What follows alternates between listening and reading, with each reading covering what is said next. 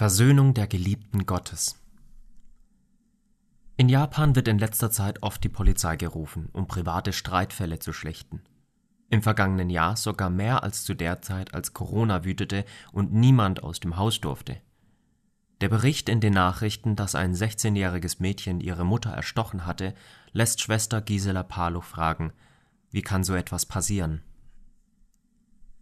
Versöhnung scheint unmöglich. Nicht nur in den Nachrichten wird von Konflikten berichtet, auch in unserer Gemeinde finde ich sie. Eine Frau kommt schon seit Wochen mit hängenden Schultern und traurigem Gesichtsausdruck in den Gottesdienst. In ihrem Zeugnis sagt sie, dass ihre Tochter nicht mehr mit ihr sprechen will. Sie hat sich in ihr Zimmer eingeschlossen, ärgerlich und wütend. Zurzeit gibt es keine Brücke zwischen den beiden. Als ich hinfuhr, um mit der Tochter zu reden, war diese leider mit Freunden unterwegs. Einige Zeit wurde ich von einer anderen Christin gerufen, nachdem auch sie die Polizei gerufen hatte, weil es Streit zwischen ihr und ihrer Tochter gegeben hatte. Sofort bin ich zu ihr gefahren. Die Tochter hatte ja eine Tasse Kaffee ins Gesicht geschüttet.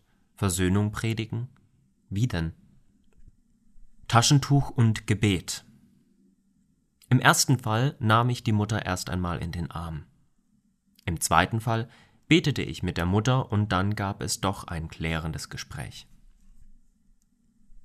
Eine meiner Aufgaben hier in Sanda ist es, immer wieder mein Taschentuch herauszunehmen, um Tränen abzuwischen. Von außen betrachtet sehen diese Menschen gar nicht so aus, als ob sie eine Predigt über Versöhnung nötig hätten. Aber eines der Probleme ist, dass sie mit sich selbst nicht versöhnt sind. Sie haben einen niedrigen Selbstwert und vergleichen sich mit anderen. Das hat etwas mit der Schamkultur hier zu tun. Du bist wertvoll.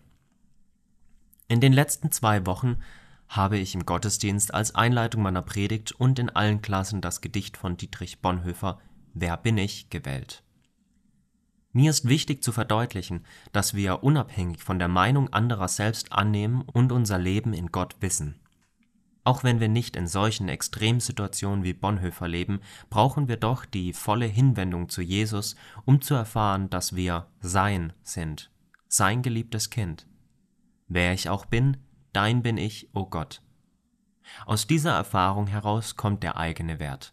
Dann erst sind wir Menschen zur Versöhnung fähig. Doch meine Frage lautet, wie erreiche ich die Menschen, die den versöhnenden Gott nicht kennen und deshalb in großer Not sind?